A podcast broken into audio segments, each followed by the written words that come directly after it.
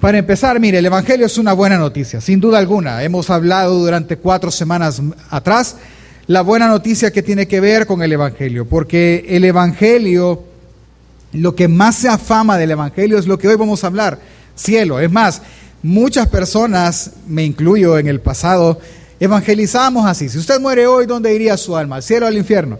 Ah, pues todo el mundo, o la gran mayoría contesta, pues al infierno, va. Pero nadie hace nada por, por cambiar ese destino. Y la siguiente pregunta que hacíamos era, ¿y usted quisiera ir al cielo y quién no? ¿Sí? Y ahí empezaba la plática. Ok, lo que más se afama del Evangelio es eso, es la posibilidad de una, que una persona tiene de llegar al paraíso. Ahora bien, pero nosotros debemos de tratar de dimensionar no solo el lugar, sino que a quien está en el lugar. Ahora, ¿por qué las personas a pesar de que entienden la necesidad de, estar seguros de ir al cielo, ¿por qué no lo hacen? ¿Por qué no buscar? ¿Por qué no, voy a ocupar esta palabra y la voy a ocupar mucho en la enseñanza, ¿por qué no perseverar e insistir en alcanzar un cielo nuevo y una tierra nueva? Porque el mundo nos ha hecho ver que podemos manejarlo de otra manera porque amamos más lo que está en el mundo que lo que podemos tener en, un cielo nuevo y una, y una tierra nueva. Amamos más lo que podemos lograr aquí y dejamos de añorar lo que está allá.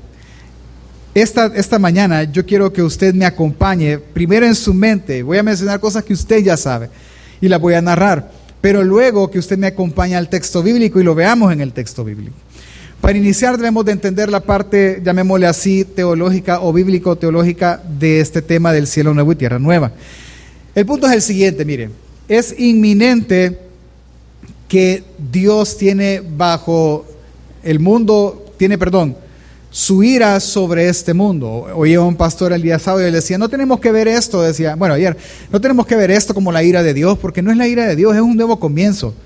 No, para que haya un nuevo comienzo debe de derramarse la ira de Dios, porque la ira de Dios va a renovarlo todo con fuego, o sea, lo va a purificar todo así. Entonces no, puede ser, no podemos bajar esto. Hermano, lo que estamos viviendo es eso. La Biblia menciona que en los últimos días o en el principio de dolores habría pestes así. ¿Y qué más pestes? Se enferman que 300 personas las que se reportan al día y mueren 10, 20 las que se reportan al día y sabemos que son más. Eso es un país tan pequeño como el nuestro y en todo el mundo cuánta gente morirá diariamente. Y ya llevamos así año y medio. Y hermano, le tengo una noticia, no va a cambiar. Esto ya fue catalogado como una endemia. ¿Qué es una endemia? Es una enfermedad que va a habitar en medio de nosotros hasta que toda la raza humana muera. Así que si usted tenía esperanza de que ya no, algún día no vamos a ocupar mascarillas, ese, ese día está muy lejos, muy lejos. Así que estamos bajo la ira de Dios y lo único que va a hacernos que esto termine obviamente es Él, pero al morir la persona, la, persona solo puede ir a uno de dos lugares, al infierno o al cielo. Y esto, es lo que, y está determinado por su muerte y por lo que Él hizo en vida. Y no me refiero a obras, sino de creer o no creer en Cristo Jesús. Si usted no me cree, entonces empecemos. Acompáñeme por favor y vamos acompáñeme en su mente y yo voy a tocar textos bíblicos que usted conoce. Por ejemplo, vino Adán, fue creado y fue creado en un paraíso. Ese es el ideal. Lo que nosotros vemos en Edén es hacia lo que nosotros vamos mucho mejor al final de la historia del ser humano y cuando Dios renueve toda esta creación. Pero el hombre pecó, Adán y Eva pecaron y entonces la ira de Dios, de un Dios santo, tuvo que caer sobre ellos. Hubo misericordia porque no murieron, murieron animales para poder vestirlos a ellos, pero ellos fueron expulsados de ese paraíso y fueron llevados a la tierra donde fueron tomados, fuera de Edén. El plan de Dios aparentemente se desarma, pero desde ese punto el plan de Dios empieza a funcionar porque lo que Él quiere es mostrar su gloria redentora. Entonces llegamos a los días de Noé, ¿sí? Un diluvio inminente que solo conocía Él que solo conocía a su familia. Él por gracia fue advertido y él por gracia cree, como ahora nosotros. Somos advertidos de este juicio inminente por la gracia del Señor. Viene Noé, construye y Dios destruye todo lo que había él mismo creado. Él lo destruyó todo, excepto ocho personas y un par de cada una de las razas de animales existentes en ese momento. Lo destruyó todo, absolutamente todo. Luego de un tiempo, la creación vuelve a surgir cuando Él baja del arca. A eso los teólogos le llaman la segunda creación. Noé abrió las puertas del arca a una nueva realidad, a una nueva creación, y entonces el plan de Dios empieza a caminar.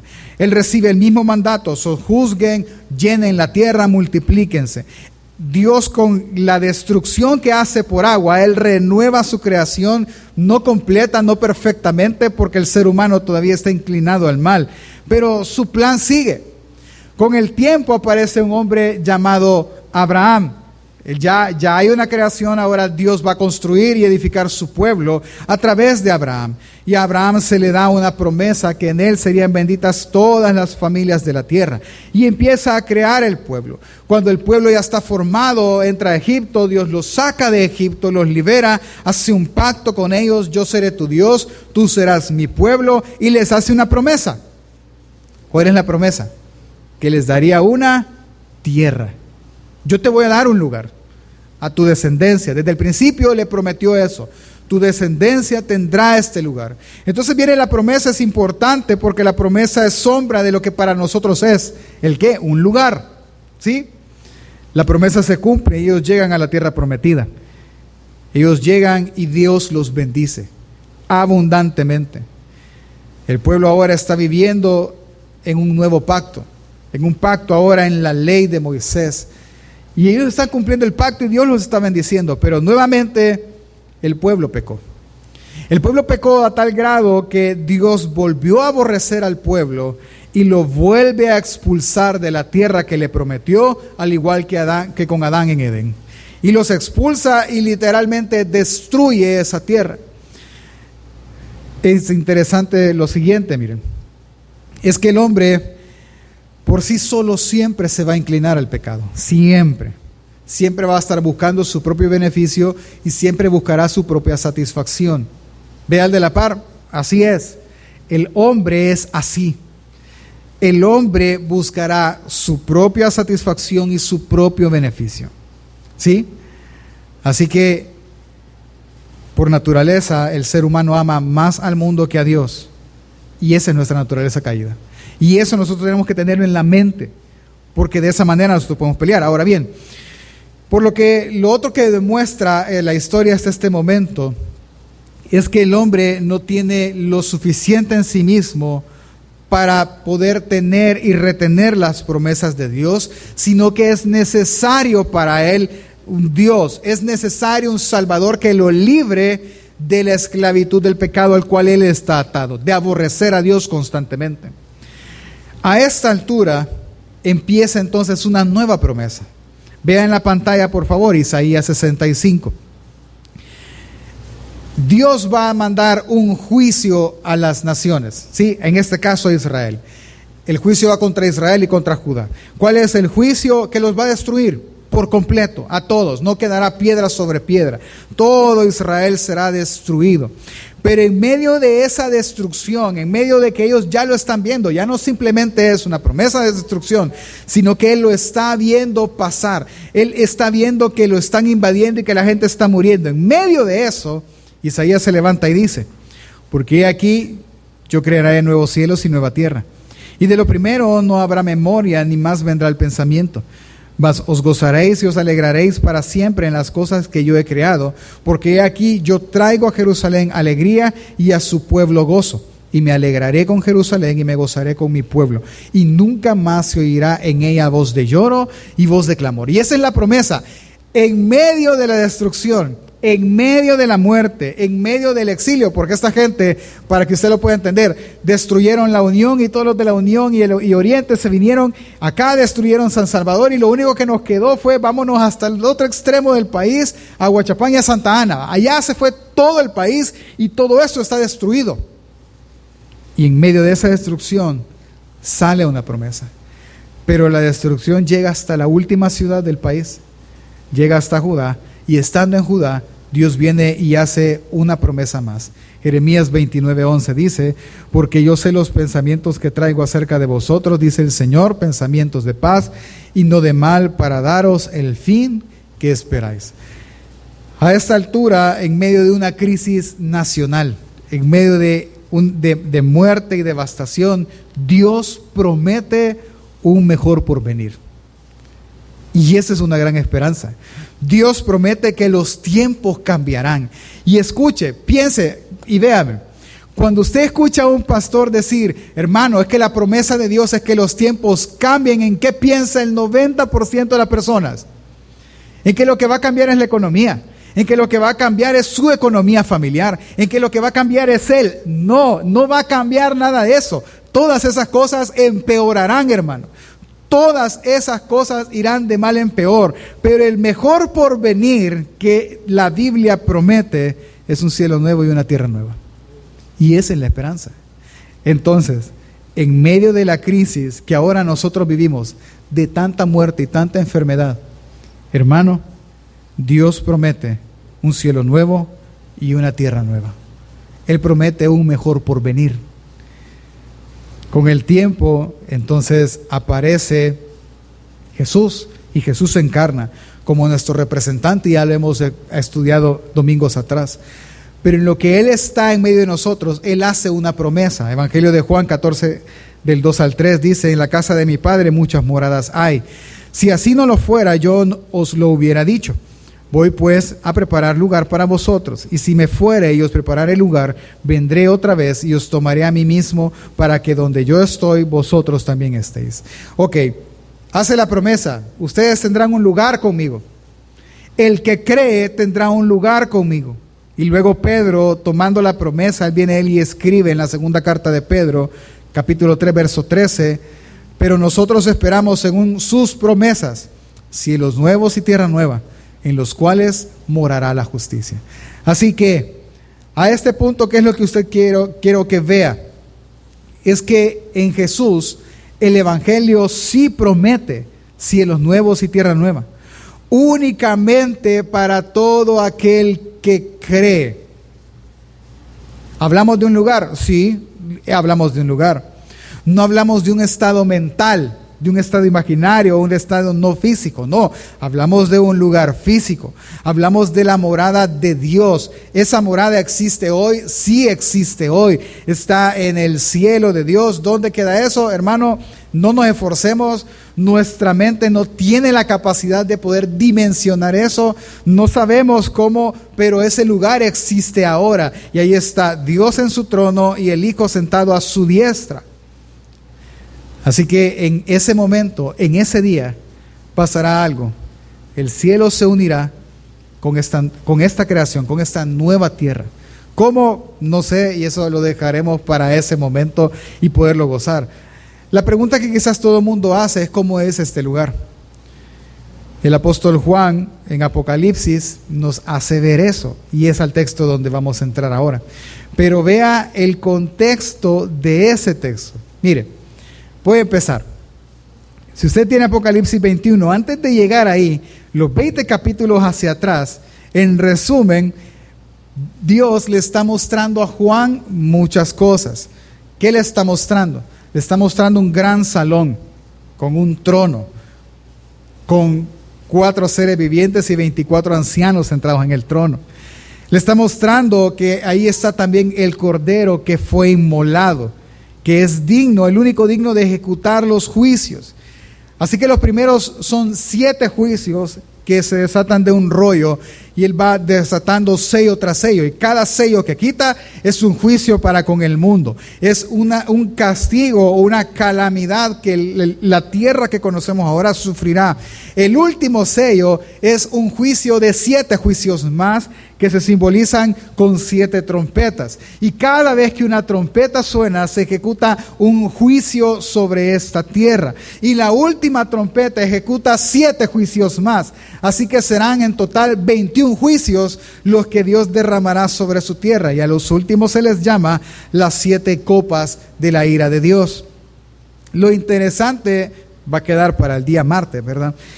Es que dice Pablo, que a la final trompeta, ¿cuál es la final trompeta? La número 7. Pero la número 7 desata siete juicios más.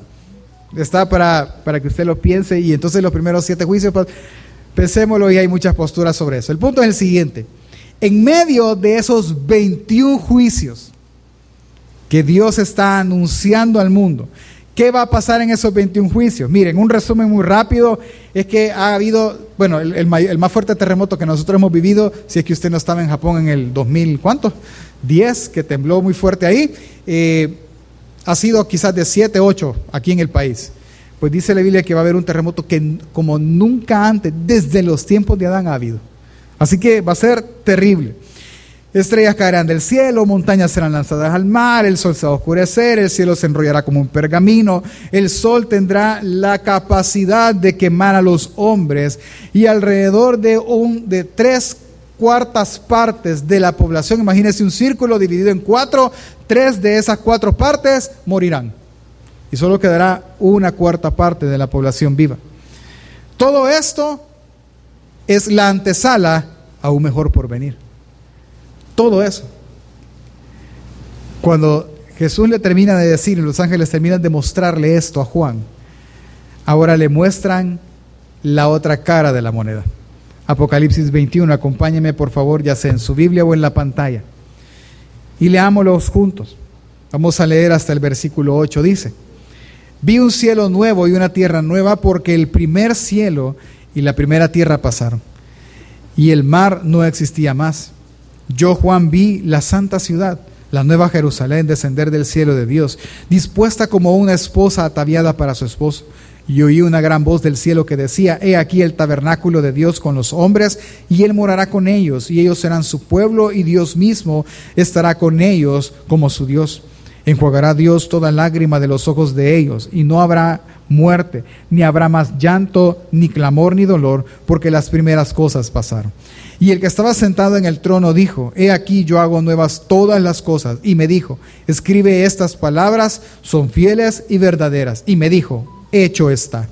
Yo soy el alfa y la omega, el principio, el fin.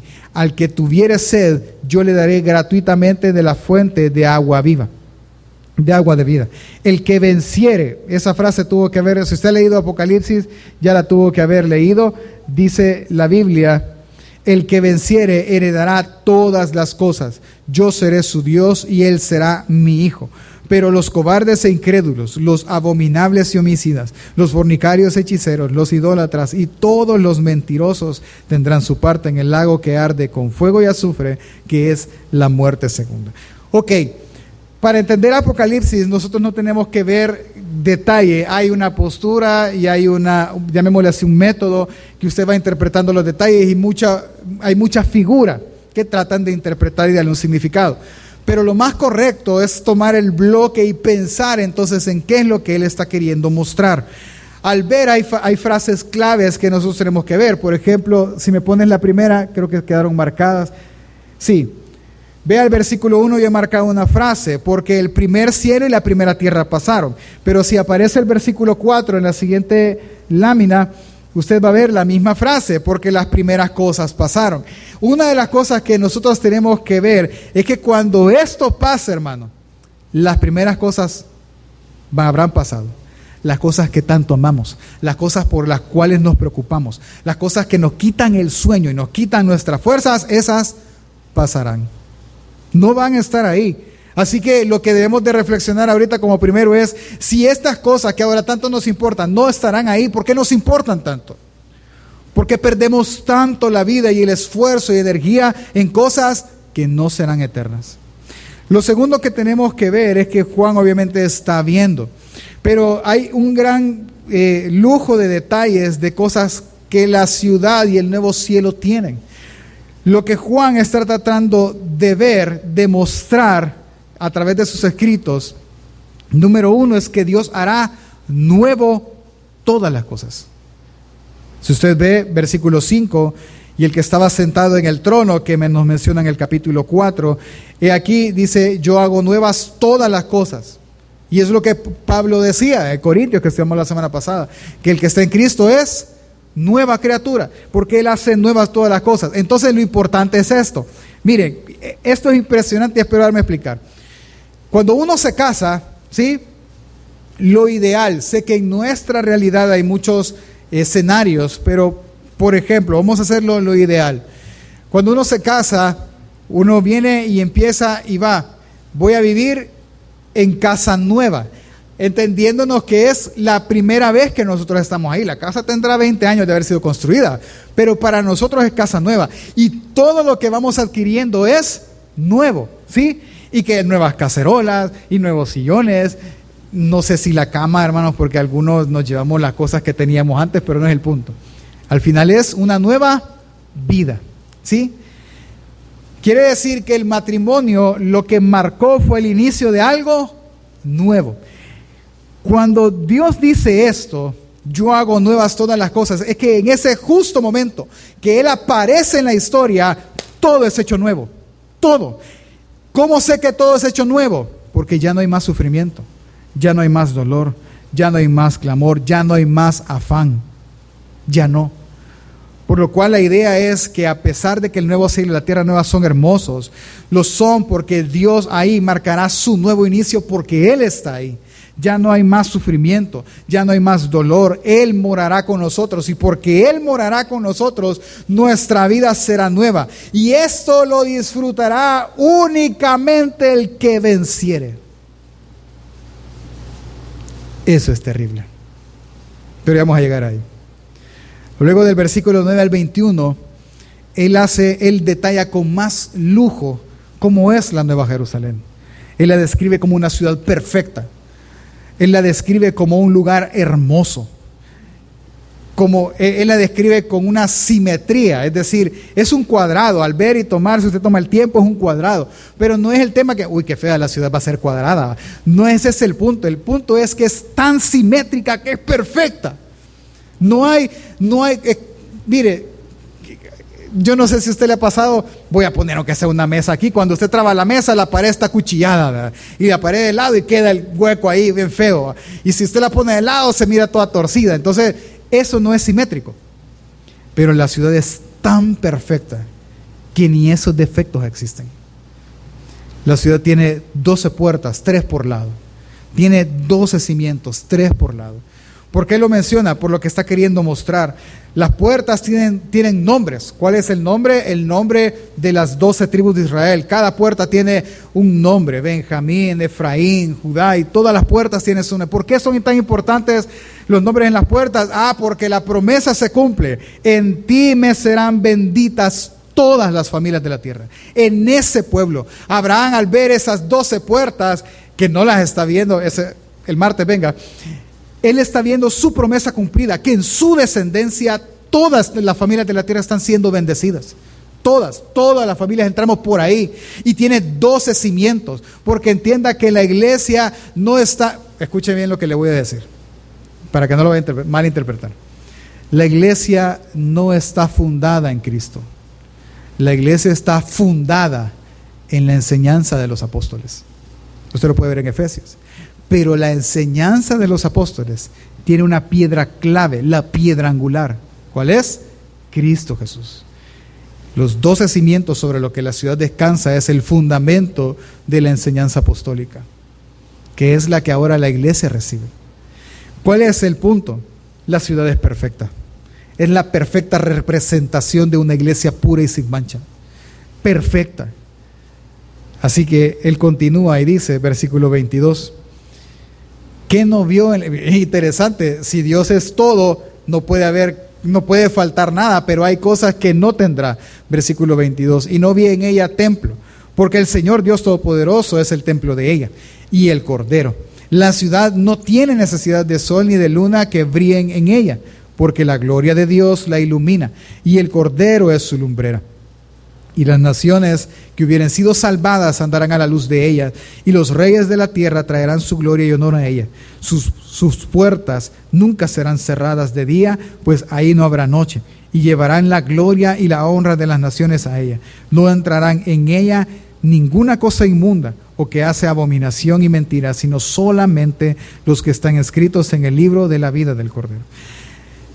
Vamos aterrizando. ¿Qué es entonces la idea que Juan está queriendo mostrar a través de este texto?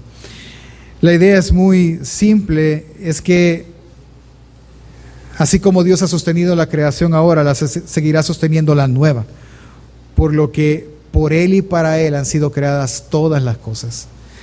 Pero el énfasis de mostrar esto después de todos los juicios que vienen para la tierra y toda la muerte que va a, mostrarse en esto es que el cielo nuevo y la tierra nueva son nuestro mejor porvenir. Eso lo tenemos claro. Pero la pregunta es, ¿por qué es nuestro mejor porvenir? ¿Por el lugar? ¿Por lo que tiene? ¿Por las calles de oro? ¿Por las perlas incrustadas en las paredes?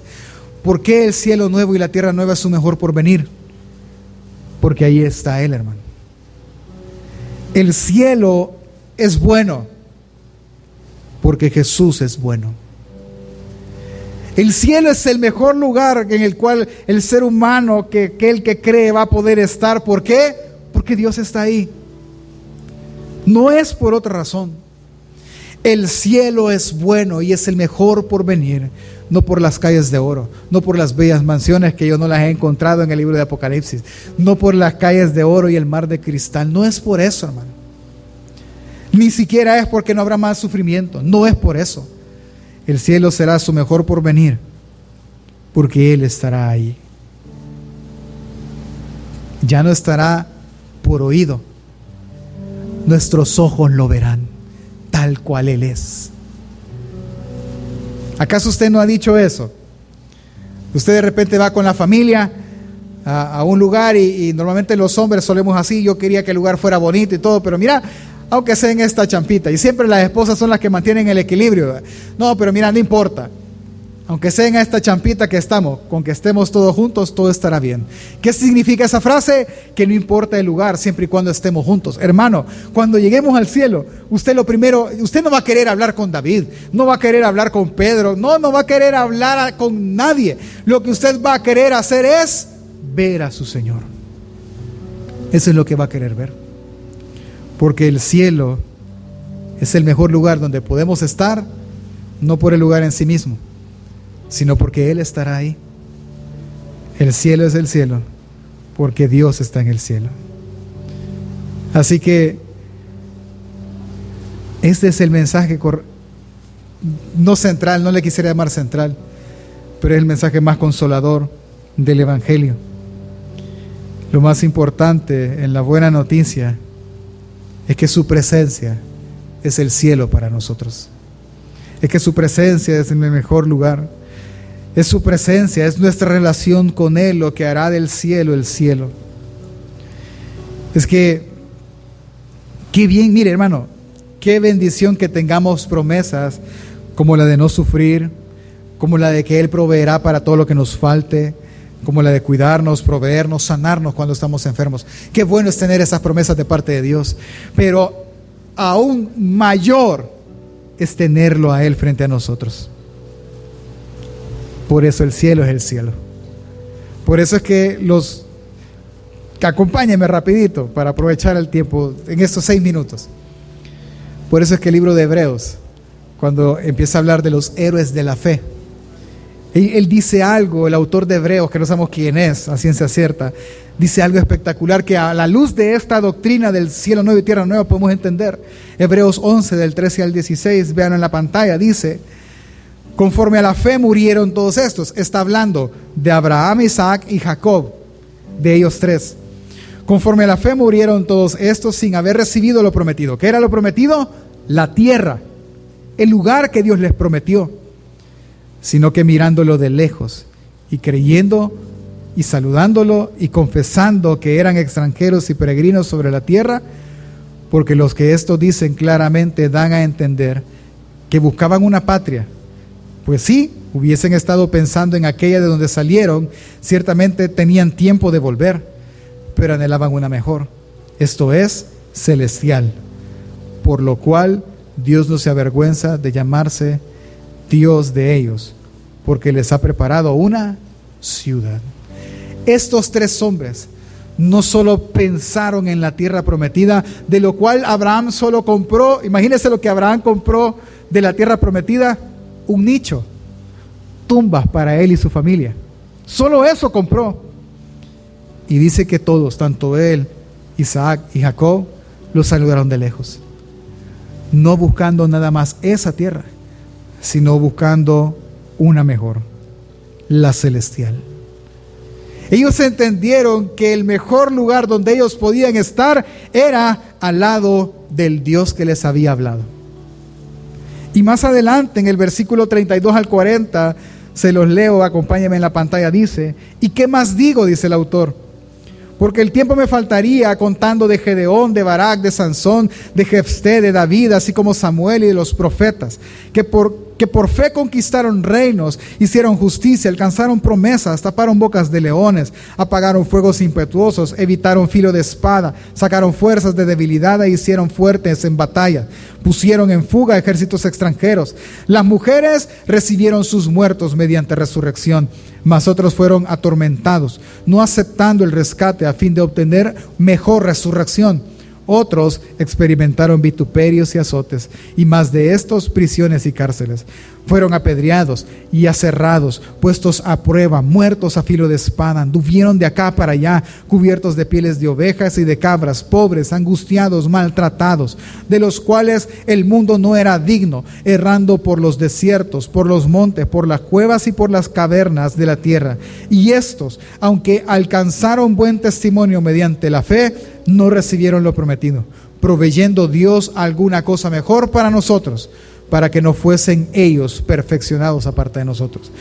El capítulo 11 muestra una sola cosa. Ellos, por la fe en Dios, si bien es cierto, no alcanzaron la promesa que se les dio, pero alcanzaron una patria mejor, alcanzaron un mejor lugar.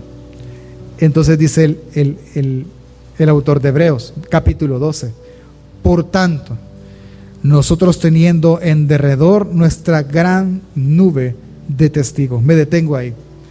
¿Sabe, ¿sabe cómo interpreta Arcia Sproul este, este texto?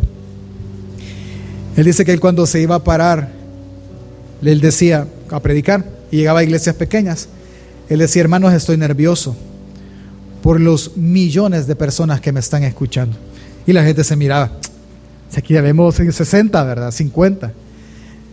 No me estoy burlando de ustedes, dice, sino que nosotros siempre estamos viviendo nuestro cristianismo teniendo en derredor esta gran nube de testigos. Todos aquellos que nos precedieron, todos aquellos que ahora ya murieron en la fe, Gedeón, David, Abraham, Jacob, todas estas mujeres, Raab, todos ellos y toda la historia, Martín Lutero, Juan Calvino, John, John Knox, todos aquellos reformadores, ahora se vuelven testigos nuestros. Y teniendo a todos estos testigos que vivieron todas estas penalidades, entonces el autor dice, despojándonos de todo peso y del pecado que nos asedia, lanza a él todo su argumento de una sola carta corramos con paciencia la carrera que está que tenemos por delante. Como puesto los ojos en Jesús, autor y consumador de la fe, el cual por el gozo puesto delante de él sufrió la cruz, menospreciando el oprobio y se sentó a la diestra del trono de Dios. Considerad a aquel que sufrió tal contradicción de pecadores contra sí mismo, para que vuestro ánimo no se canse hasta desmayar. Por lo que en conclusión, hermano, yo le motivo a esto si el cielo es hermoso, porque Él está ahí, porque Dios está ahí, la vida es igualmente buena, porque también Dios está aquí. Pero mientras llega el día que lleguemos donde Él está, pelea hasta vencer. Pelee. Porque Apocalipsis menciona ocho veces una misma frase al que venciere, yo le daré. Hermano, el cielo es la meta, esta vida es la carrera. Pero así como Él está en el cielo y el cielo es espectacular, así Él también está ahora con usted y eso hace la vida buena. Así que pelee, porque solo al que venza le darán un nuevo nombre. Solo al que venza le dejarán sentarse en el trono de Dios y del Cordero. Solo al que venza le serán curadas sus heridas. Solo al que venza le vestirán de vestiduras blancas. Así que hermano, no ponga su esperanza en un nuevo cielo y nueva tierra solo por querer ver lo que ahí hay. Ponga su esperanza en cielo y tierra porque Él está ahí. Porque lo que haremos ahí hasta el último respiro es exaltar la gloria de Dios. Así que el motivo por el cual nosotros debemos de anhelar estar en ese lugar es ver a nuestro Redentor. Y decir como Job dice, yo sabía que mi Redentor vivía y ahora mis ojos te ven. Y ahora me aborrezco y me arrepiento. Hermano, querido hermano, cabeza de hogar que está aquí, solo al que venza, solo al que pelea hasta el final. ¿Sabe que en una versión en Apocalipsis hay frases que dicen, esta es la perseverancia de los santos? Sufrir en medio del sufrimiento perseverar en una sola esperanza, en un mejor porvenir. ¿Cómo hacemos práctico esto? De esta manera, miren. Solo le voy a dar dos cosas. ¿Quiere ir las demás? es el otro culto. Si el cielo es real, ¿cuántos creen que el cielo es real? Amén. ¿Ok? Si el cielo es real y tú lo crees, entonces te voy a hacer una pregunta. ¿Por qué te preocupas? Piensa ahorita, ¿qué te tiene preocupado? Veamos la palabra preocuparse. Es pre, que significa antes, y ocuparse, que es tener, estar en actividad de algo. Entonces es en qué te estás poniendo en actividad antes de. ¿Me doy a entender? ¿Qué te preocupa? ¿Qué te preocupa a ti? mañana es lunes. Híjole, mañana tengo que ir a hacer esto, esto, es. Mañana va a ser un día. Ya llegó mañana. ¿Estás tú sabedor de que llegarás mañana? Jesús dijo, no te afanes por el día de mañana cada día traerá su propio mal. Así que hermano, si tú crees que el cielo es real, entonces no te preocupes más de lo normal. No te preocupes por mañana, preocúpate por hoy, por vencer hoy. Y si la muerte te encuentra hoy, preocúpate por cerrar tus ojos a esta realidad y abrirlos a una buena realidad eterna y no al infierno. Así que si tú ya resolviste el mal de este día, busca entonces primero el reino. Dedícate a buscar el reino. Por decirles, fuese mañana, lunes, ah, yo, yo tengo que hacer, no quiero pagar el recibo de la luz, lavar la ropa, planchar y trabajar hasta las 3. Ya hizo esas cuatro cosas, hermano. Ya el, el día ya no tiene mal. ¿Por qué se afana por mañana? ¿Por qué no aprovecha esas horas del día que aún quedan? por buscar el rostro de su Señor, por buscar comunión con Él, por descansar en Él. Esa es la vida que glorifica a Dios. Segundo, esto es, hermano, esto yo quiero que usted lo practique. Y voy a, no voy a explicar el contexto del texto que vamos a leer, pero es la intención la que quiero que vea. Si tú crees en el cielo nuevo y la tierra nueva, en que es un mejor lugar, que es el mejor lugar donde todos puedan estar, entonces preocúpate porque tus seres amados estén ahí. Yo, tengo un problema, le voy a hablar de mí porque no, no puedo hablar de nadie más, ¿verdad? Y que a veces a mí me, me invitan a lugares y yo prefiero a veces no ir porque mis hijos y mi esposa no van a estar conmigo. Por ejemplo, hace años el, donde trabajo nos dicen, nos llevan a Decameron. Y siempre me dicen, pastor, ¿va a ir? No, no voy a ir porque no quiero ir a ese lugar sin que vayan mis hijos y mi esposa. No voy a estar disfrutando yo y que ellos no. ¿Sí? Entonces, antes de pandemia dije, hoy sí, voy a ahorrar para que cuando me pregunten, pastor, ¿va a ir? Los pueda llevar. Y no fuimos. Ni modo, no era de Dios. Pero es esa misma intención. Si para usted, si para ti el cielo es el mejor lugar, tú tienes que preocuparte, ahora sí, de que tus seres queridos estén ahí. Porque si no están ahí, estarán en el otro lugar. en un lugar de tormento donde el gusano nunca muere y el fuego nunca se apaga. Miren, les quiero leer un texto. Ezequiel 14, 19. Está en el mismo contexto de la destrucción y juicio de Dios. Dice Dios, yo voy a destruir, dice, versículo 19. O si enviare pestilencia sobre la tierra y derramare mi ira sobre ella en sangre, para cortar de ella hombre y bestia, 20. Y estuvieren en medio de ella. Es decir, si en medio de toda la destrucción yo viera que están tres personas, Noé, Daniel y Job. Deténgase, míreme. ¿Quiénes son para usted estas tres personas? Son personas, si hablamos en términos humanos, pesados en la fe, hermano. Uno nunca había visto llover, le creyó a Dios y construyó un arca. No un barco, un arca que tiene la medida impresionante. El otro fue llevado como esclavo a una nación extranjera y él propuso en su corazón no contaminarse. El otro perdió todo y sufrió hasta en cuerpo y sangre enfermedades y nunca maldijo a Dios. Y por el contrario, siendo llamado perfecto ante los ojos de Dios, aún él sí se arrepintió al encontrarse ante el rostro de Dios. Y dice Dios, si estuvieran ahí estas tres personas, dice, vivo yo, es decir, les aseguro, dice Jehová el Señor, no librarían a hijo ni a hija. Ellos por su justicia librarán solamente sus propias vidas. Y yo lo leí, hermano. Yo me afligí. En salvadoreño le podría decir, cada quien por su pellejo ni ellos, que son diez veces mayores en fe que nosotros, por así decirlo, salvarían por sus méritos a sus propios hijos. ¿Cómo va a creer que lo haremos nosotros? Así que usted debe preocuparse, porque el día que usted falte, ¿quién le hablará a ellos? ¿Quién le modelará a ellos? ¿Quién los hostigará para que estén frente a la palabra? ¿Quién se las expondrá todos los días? Nadie. Y si usted no los puede salvar, nadie los hará, excepto Jesucristo. Así que debe de preocuparse, hermano, que está aquí todos los días de su vida. Estén sus hijos con usted o no estén con usted. Debe de preocuparse por la salvación de ellos si usted les ama. Por lo cual, hermanos hombres que estamos acá yo les invito y les hago un reto.